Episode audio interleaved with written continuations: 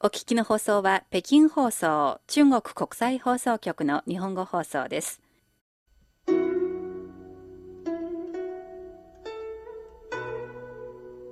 仕事のことや恋、家族などであなたは人生の迷路に迷い込んだことがありますか？そんな時に暗闇を灯してくれる明かりがあります。人之初，性本善。性有朋自远方来，不亦乐乎？人不知而不愠，不亦天行健，君子以自强不息。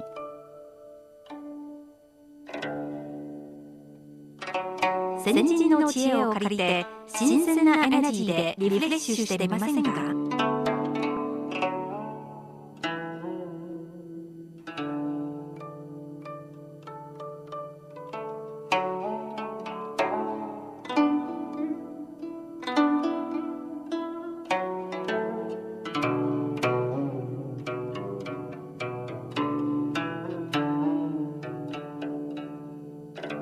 んばんはいかがお過ごしでしょうか？しおりですこんばんは。ご機嫌いかがですか？高橋恵子です。古典エナジー前回は不正出のヒーロー曹操の第1話として詩人としての曹操をお話ししましたはい。詩人としての曹操。私にとってはちょっと新鮮なイメージでした。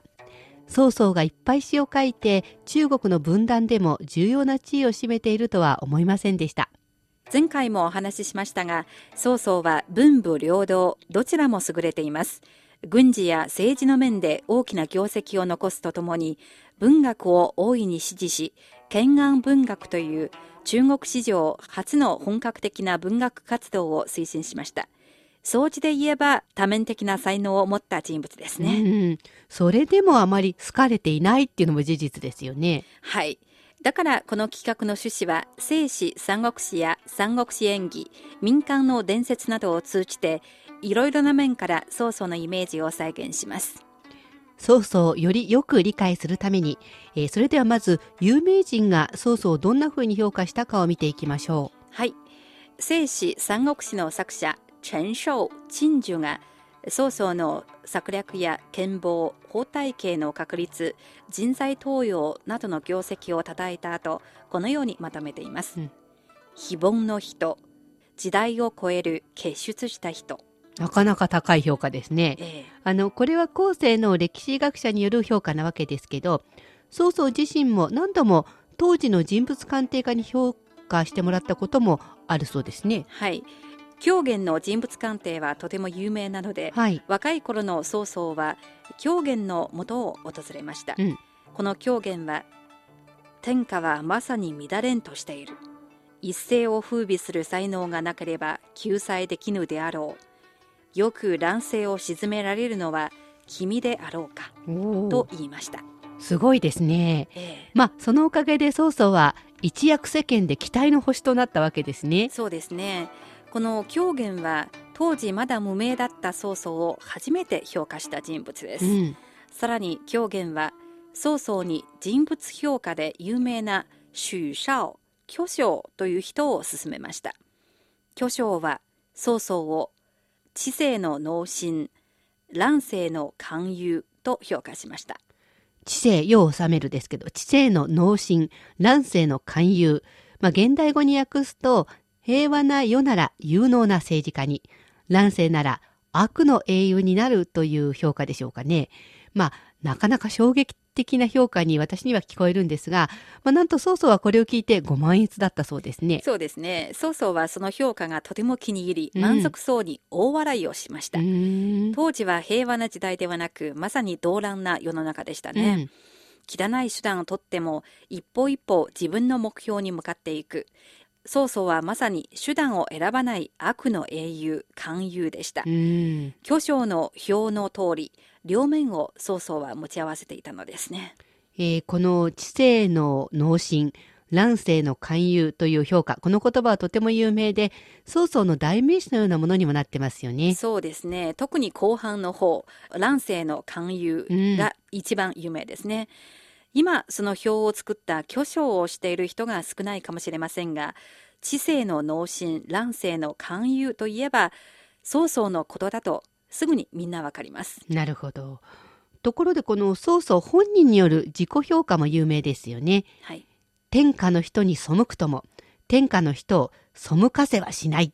すごいですね。寧我負人勿人負我極めて自己中で利己的な感じですね、悪玉のイメージが強いですうね、ん、これをきっとそういう感じがしますね。はい、さてこんな曹操の素性を明らかにするために三国志演義からの物語揚州楊修揚州の詩をお話ししたいと思います。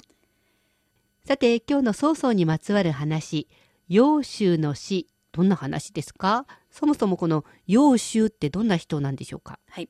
揚州は、父は楊氷、母は円術の妹で、名門の師弟として生まれ、曹操に仕えていた参謀です。うん知識が豊かなことで有名な人です。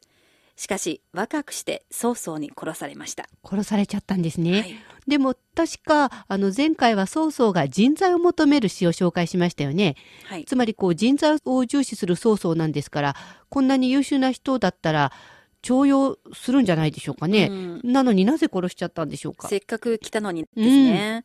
三国志演義によりますと、その引き金となったのは、慶禄事件です。うん、慶禄は鶏の肋骨、鶏ガラのことです。うん、なんかお料理番組みたいな感じですけどますますなんかわからなくなってきましたがこの慶禄鳥の、お肋骨鶏ガラと人を殺すのと一体どんなつながりがあるんでしょうかね？揚州の死は曹操軍と劉備軍との漢中攻防戦において慶禄の謎を解いて退却の準備をさせたことによるものです紹介する文章がありますので読んでみますね。曹操は軍を進めようとするが馬長に拒まれている。退去しようと思えば劉備軍に嘲笑われることを恐れ迷っているところである。この時夕食に鶏肉のスープが運ばれてきた。スープに慶禄鶏のあばらが入っているのを見て何かに感銘しているようである。そうしている間に武将の加工トンがテントに入ってきて夜間の暗号を尋ねた。曹操が無意識に「慶禄」と漏らしたのを聞き加工トンはそのまま「慶禄」と伝えるよう発令官に命令を出した。ところが揚州は今夜の暗号が慶禄であることを聞くとさっさと荷物を片付け撤退の準備をしておこうと兵士たちに命じた。加工トンはそれを聞くとびっくりした。揚州に理由を聞くと揚州は今夜の暗号で義王曹操が必ず近いうちに撤退するに違いないと思った。慶禄とは食べるほどの肉もないが捨てるには惜しいものである。今は軍を進めることができず退却すれば笑われることを心配しているだけだ。ここにいても仕方がないから必ず近いうちに撤退するだろうと言った。加工トンはあなたは本当に王の心を読めているんだねと納得した。すると将兵たちは皆撤退の準備をし始めた。しかしそれを知った曹操は大いに激怒し軍隊の指揮を動揺したとし揚州を殺した。このことが引き金となって揚州は死を招きました。文章はこれは曹操が揚州を殺した理由ですが実は曹操は前から揚州に対して不満が溜まっていたとさらにいくつかの例を挙げて説明しています揚州は曹操のところで秘書のような仕事をしていましたがやはりこの慶禄事件と同じようにまあ聡明すぎて自分の才能に頼ってよく曹操の心を読もうとしていたりしたんでしょうね。まあそれによって曹操の反感を買ったようです。そうですね聡明すぎるというのは逆にまあ、バカとも言えるでしょうね。うん過ぎたるはなお及ばざるがごとしというところでしょうかね。もう一つ例を挙げましょう。はい。曹操は自分に危険が襲ってくるのを心配し、常に側近にこう言いつけている。わしは夢の中で人を殺す癖がある。わしが寝ているところの近くへ寄らないでくれ。ある日、曹操は昼寝をしていた。布団が床に落ちたので、召使いが慌てて布団を取り、曹操の体に再びかけようとしていた。曹操は急に起きて召使いを剣で切った。そして再びベッドに寝た。しばらくして起きると驚いたふりをし、わしの召使いを殺したのは誰だ？と聞いた。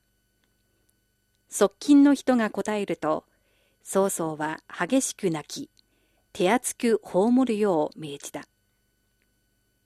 周りの人は皆、曹操は夢の中で人を殺すと思っているが、揚州だけが死んだ召使いを指さして、上昇が夢見たわけでなく、君こそ夢の中だと嘆いた。曹操はその話を聞いて、ますます揚州のことを嫌いになった。うーん、なるほどね。まあ、曹操が容姿を嫌う理由がだんだんなんとなくわかるようになってきました。えーこの三国志演義に出た、えー、揚州の死という一節なんですが、揚州が自分の才能に頼り、まあ、上司、曹操ですけど、この意図に合わせない、秘書らしくないことをして、とうとう上司、曹操の嫌味を買って死を招いたことを描いている一方で、えー曹操の方から見ると、まあ、曹操の心の狭さとか疑い深い臆病さそれに才能を持つ人に対する嫉妬も描いてるわけですよね。そうですね。夢の中で人を殺す癖があると言ったりするなど、うん曹操は結構お芝居が上手な人ですうね。んまあちなみに、陳寿が書いた聖史三国志には、揚州の伝記がなぜかありません。ないんですか？はい。えーまさかこの揚州って演技に三国志演技になった時のあの作者羅漢中が作った想あーそ像の中の人物。お曹操の悪役をええ強調するためにわざわざ作ったうん人物ということですか、うん違います。違うんですか、はい。揚州は実在の人物です。三国志の装飾伝記など他の文章に記載されています。ちなみにその本当の死因と言いますと、揚州は曹操の第三子、文才が優れた装飾と信仰が深かったのです。しかし曹操はいろいろ迷った結果、最後により政治的な才能を持つ曹丕を後継者に選びました。選ばれなかった装飾が才能の優れた揚州らに支えられ将来何か政変を起こすのではないかという心配とそれから揚州の出身問題、うんつまりその母親が大きな敵対勢力の円家の出身だということうんなどを理由に言い訳をつけて揚州を処刑したということです。なるほど。あの、三国志演義で描かれた有能な人を嫉妬するという表面的な悪役のイメージの裏に、実はより深い政治的な要素もいっぱいあったんですね。はい。ちなみに今日の話に出た敬録は今でも比喩としてよく使われる言葉です。食べるほどの肉もないが、うん捨てるには惜しいという意味から、大して役立つものではないが、捨てるのは惜しまれることの例えです。ぜひ覚えておいてくださいね。中国語で何と発音しますか？チーレイ。チーレイ。はい。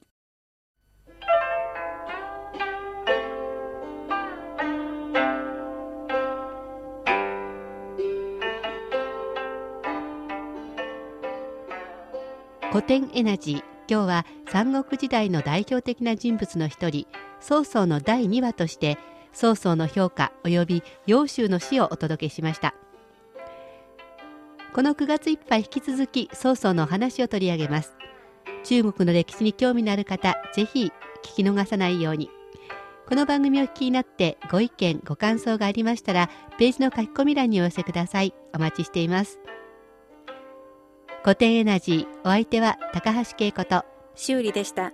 皆さん、次回のこの時間、またお会いしましょう。ごきげんよう。